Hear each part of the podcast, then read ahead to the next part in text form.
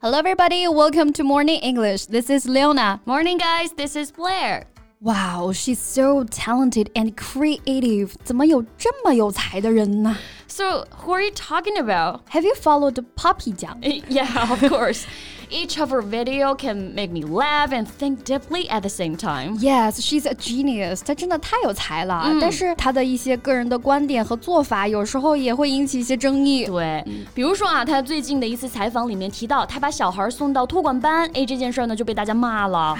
how old is her son? Like fifteen months old, something？、嗯、就一岁三个月吧，好像。嗯，But actually, it's ordinary right now. If both she and her husband are busy on their work, it's a good choice. Yes. Well, someone thinks that it's better for kids if their mom could raise them at least by three.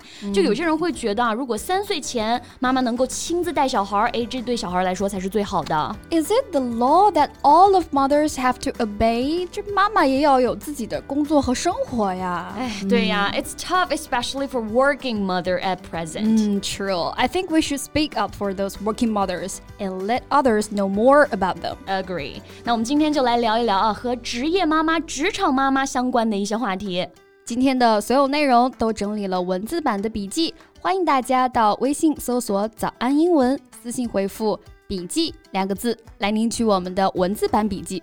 As Michelle said when she won the Academy Awards, all the mothers in the world are the superheroes. 嗯，杨紫琼在奥斯卡的获奖感言上不也说了吗？无论是全职妈妈还是我们说的职场妈妈，都是我们的超级英雄。 Absolutely, they give birth to us. 孕育生命就是本身就是一件非常伟大的事儿了。 Right，所以生孩子我们可以用 give birth 来表达哈。最近有一个朋友啊，她还生了一对双胞胎呢。She gave birth to twins。啊，Congratulations! Give birth 当然不仅可以用来指人类生孩子啊，动物产崽哎也是一样的。比如说我室友的猫咪昨天夜里呢就把自己的崽那个生下来了。Her cat gave birth last night. 嗯，其实无论是谁啊，迎接新生命都是一件令人很欣喜的事情。 Right. But most of time, mothers have to be faced with questions, especially when you choose to return to paid work. 的确是这样，孩子出生以后呢，妈妈们面对的问题就会来自于像各种亲戚朋友啊、s u c h as who's going to raise the kids?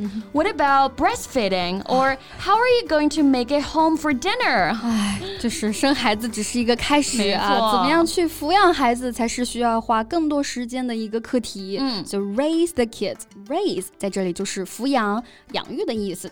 And you must know the song "You Raise Me Up"，、 Yeah 对吧？这首歌大家都听过哈，对就是抚养我长大嘛。对 ，raise the kids 在美式英语当中用的比较多啊，英式英语当中呢用的是 bring up。像我们这一代人，其实很多是被爷爷奶奶带大的，就可以说 I was brought up by my grandmother。嗯，那对于妈妈们来说哈，现实的情况还有更多琐碎的事情。And for working mothers, their pressure doesn't only come from their family, but also the office. Exactly，职场也是很现实的，尤其是对妈妈们来说，because of gendered expectation of women's caregiving responsibilities, peers and managers assume moms will put their careers on the back burner. 啊、s t u c k in the dilemma，真的是进退两难哈。家人觉得你陪孩子少了，但领导反而会怕你为了看孩子把工作放到一旁了。Yes. So here, put on the back burner，意思就是把什么什么呢搁置一旁。嗯，很有意思的一个表达哈。So burner、其实就是燃烧器呀、或者我们更通俗一些的来讲就是炉子嘛。对炉子你把什么东西放在靠后的炉子上了，那不就是也不是很着急，不是很重要的意思。对，比如说我这周计划出去玩啊，但奈何呢，突然来了个工作，so I have to put my plans on the back burner for a while。哎，just temporarily，只是暂时的啦，咱们延迟满足嘛。希望是的啊。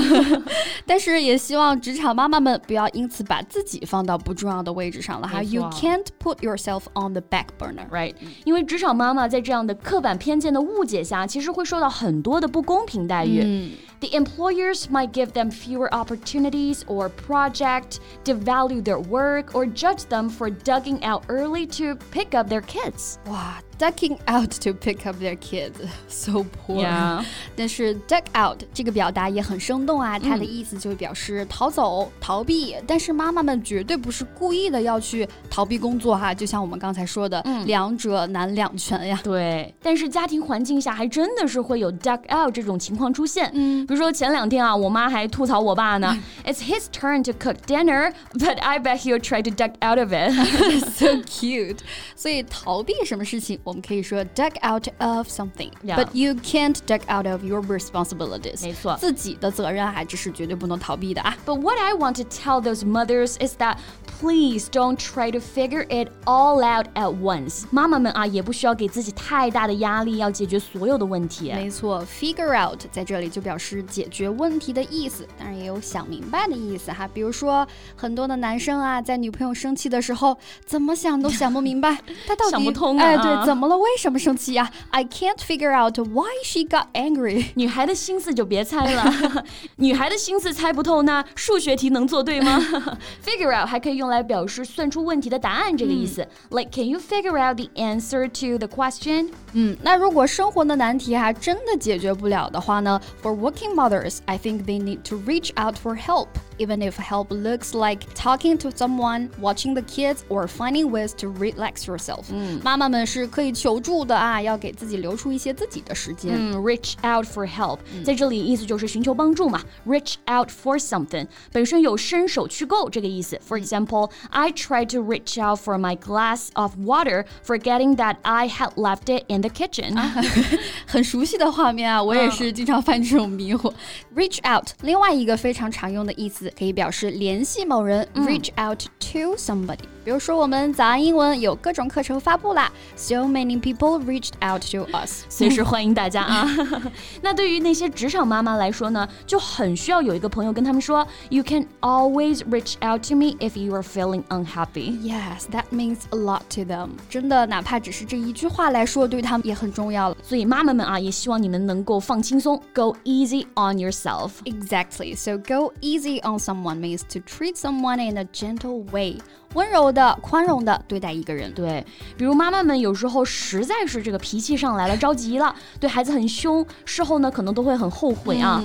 I should have gone easy on her because she didn't mean to do that. 哎，没错，那这个呢是我们后面加人啊，用在 someone 的时候，go easy on something refers to not take or use too much of something 啊，对什么东西要有节制一些。对，像每次去医院，医生一般都会告诫，就是要忌口啊，少吃辛辣食物。The doctor told me to go easy on the spicy food for a while. 嗯，so take care of yourself, everybody。我们每个人啊都要照顾好自己没错，and we need to go easy on our mom。对自己的妈妈哈也要多体谅一些。 Yes. Hope all of you guys enjoying today's podcast and welcome to leave your comments. 最后再提醒大家一下，节目的所有内容我们都给大家整理好了文字版的笔记，欢迎大家到微信搜索“早安英文”， 私信回复“笔记”两个字来领取我们的文字版笔记。 Okay, so time to say goodbye. This is Blair. This is Leona. See you next time. Bye. This podcast is from Morning English. 学口语就来早安英文。